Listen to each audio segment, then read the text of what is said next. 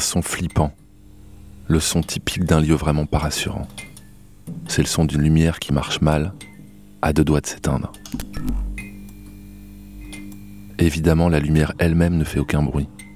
Et pourtant, tout ce raffut est bien le fait d'une source de lumière. Une lumière très particulière, celle du néon.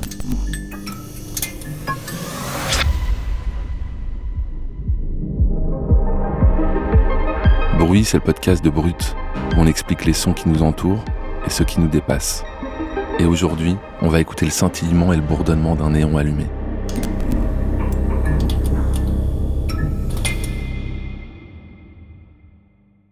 Car le néon a bien deux types de bruit.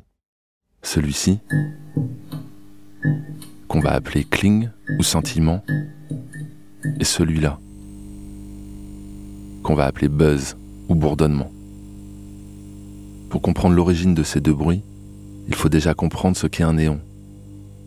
Ce qu'on appelle néon dans le langage courant, c'est un tube en verre rempli de gaz dans lequel on fait passer du courant électrique pour générer de la lumière. La plupart de ces néons contiennent de la vapeur de mercure et produisent une lumière blanche. Mais il existe d'autres modèles, beaucoup moins courants, dont la lumière est rouge. C'est parce qu'ils contiennent un autre gaz, un gaz rare, le néon. Appeler tous les tubes de lumière néon, c'est donc déjà un abus de langage. On devrait plutôt parler de tubes fluorescents. De son côté, une ampoule classique à incandescence génère de la lumière en chauffant un filament de tungstène à très haute température, ce qui ne fait absolument aucun bruit. Le fonctionnement du néon est lui très différent. À chaque extrémité du tube est placée une électrode qui, lorsqu'on l'allume, envoie une décharge électrique. C'est cette décharge qui produit le... On l'a dit, le néon est rempli de gaz. Or tous les gaz, comme l'air qui nous entoure, sont des isolants où l'électricité ne peut normalement pas circuler. Mais la présence et la proximité de ces deux électrodes dans le tube changent la donne. L'une porte une charge électrique positive, l'autre une charge électrique négative. Comme des aimants, elles s'attirent cela crée une forte tension à l'intérieur du tube. Cette tension ionise le gaz, c'est-à-dire qu'il perd ses électrons. Le courant peut alors se frayer un chemin entre les deux extrémités du tube. C'est ce qu'on appelle un arc électrique, ou dit plus simplement une étincelle.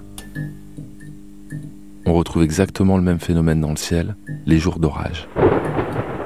Les éclairs sont eux aussi des arcs électriques, plus gros donc plus bruyant. L'allumage d'un tube fluorescent, c'est comme un mini coup de tonnerre.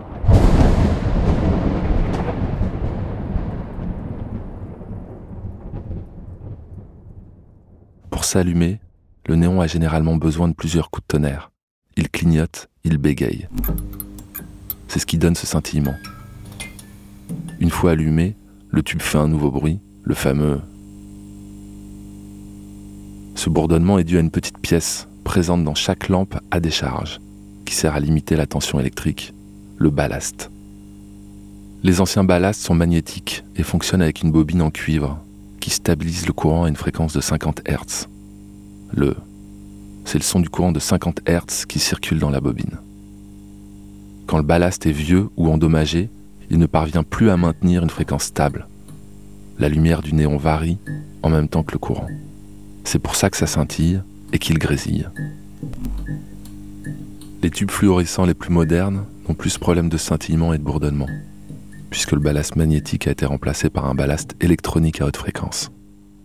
Il maintient un courant entre 20 000 et 40 000 Hz, des fréquences inaudibles. La lumière du néon est alors silencieuse. Aujourd'hui, le bruit du néon, c'est donc le son d'une technologie désuète et défaillante il montre bien à quel point la connotation d'un son peut changer avec le temps.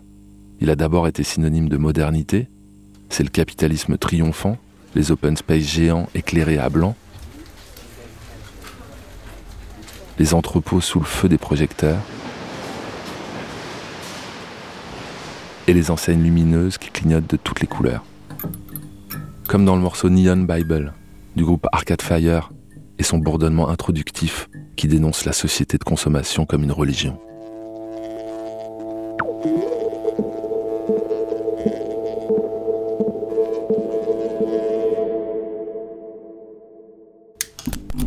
Puis le bruit du néon est devenu celui de l'enseigne délabrée, celle qui n'a pas été changée ni réparée. C'est l'entrepôt glauque et blafard, l'éclairage public qui s'allume et s'éteint par intermittence et crée une insécurité. À tout moment, un danger peut surgir. C'est aussi le néon rouge des quartiers interlopes, qu'on appelle souvent Red Light District. Le grésillement sonne comme l'interdit, le mystérieux, le douteux. Tout est réuni pour que le néon devienne l'éclairage parfait du film d'épouvante, un stroboscope bruyant et angoissant, comme les néons de la salle de bain ensanglantée dans le film d'horreur Saw.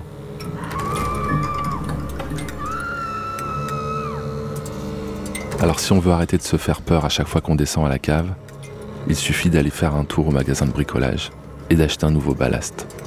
Après, c'est sûr qu'en termes d'effet de cinéma, c'est un tout petit peu moins impressionnant.